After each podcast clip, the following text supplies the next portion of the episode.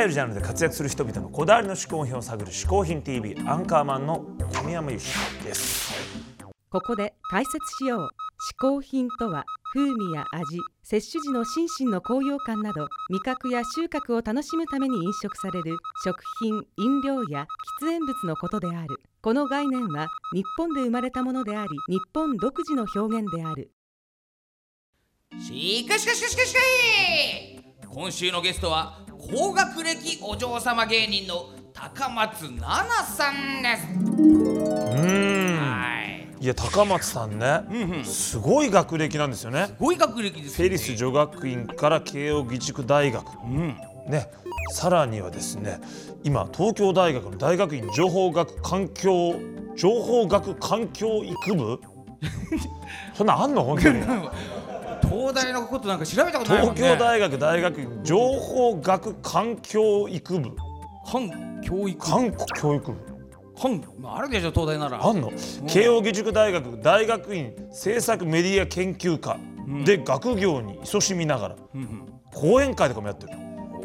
でいながらというか、まあ、いわゆるピン芸人。ねすごいですね。芸人としてもねすごいですもんね。ねえ。というわけで楽しみですねこれ。はいそんな高松菜奈さんに嗜好品を紹介してもらいましょう。皆様ごきげんよう。フェリス女学院出身のお嬢様芸人高松菜奈でございます、えー私がですね本日ご紹介する嗜好品はこちらです。憲法9条世界遺産にという本なんですけども実はこの本がなければ私お笑い芸人になっていませんでした。この本と出会って私は芸人を目指したんですけどもこの本との出会いは中学2年生の時でした。今私23歳なんですけども今からだから9年ぐらい前ですけどもたまたま本屋さんで中澤慎一さんのお名前を見てこうこの本を手に取ったんですけどもそれまで私お笑いといったらこう落語とか狂言みたいな 感じでその太田さんを存じ上げてなくてこれ太田さんと中澤さんの強調なんですけども読み進めていくうちにこの太田って人はめちゃくちゃ面白いけどどこの大学の教授なんだろうと思って それで巻末を見たら爆笑問題というお笑いコンビって書いてあってあ芸人さんだからこういうユニークな発想ができたんだっていうふうに感銘してそれであじゃあお笑い芸人になろうと。それで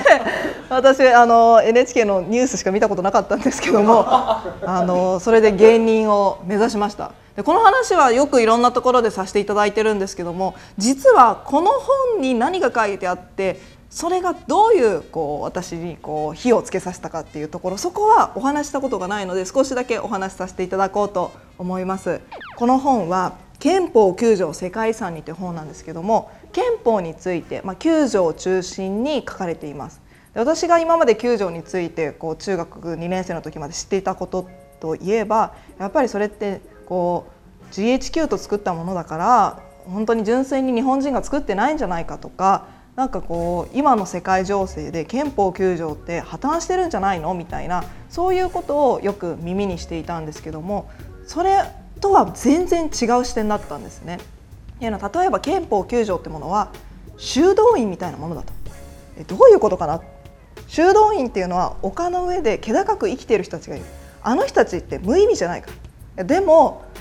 あんだけ気高く生きてる人がいたら俺らももうちょっとちゃんと生きなきゃいけないよねというそういうシンボルである。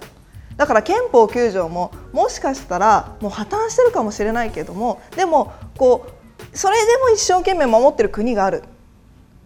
だとしたら他の世界の国が。だったら自分たちももっと平和に生きなきゃいけないよね。そういうふうに世界にこうこう示せるシンボルとなるかもしれない。私その考え方知らなかったのであそういう考え方も確かにあるなと。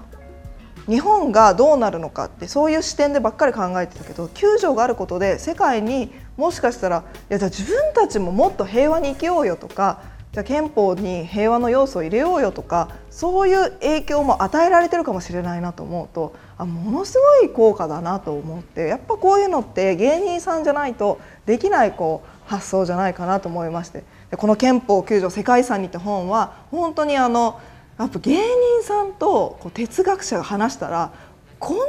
新しいこう創造的なものが